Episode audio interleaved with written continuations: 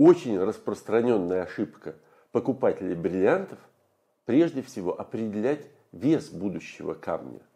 Это не важно.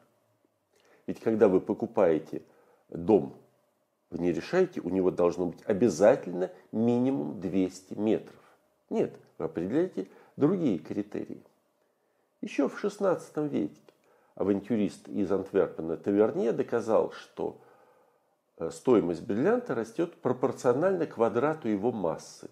А в 20 веке другой выходец из Антверпена, Рапопорт, создал, создал свою таблицу Рапопорта, где все бриллианты по весу разделены на 15 или 18 групп, и переход из одной группы в другую сопровождается резким скачком цены на 10, а то и на 25%.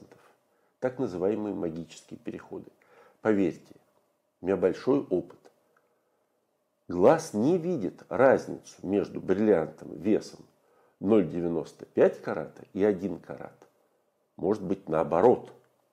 Точно так же, как человек э, весом 90 килограмм может э, быть ростом метра шестьдесят или метра девяносто, так и бриллиант весом 1 карат может быть иметь меньший диаметр, чем бриллиант весом 0,95 карат. Это исключение, но это возможно.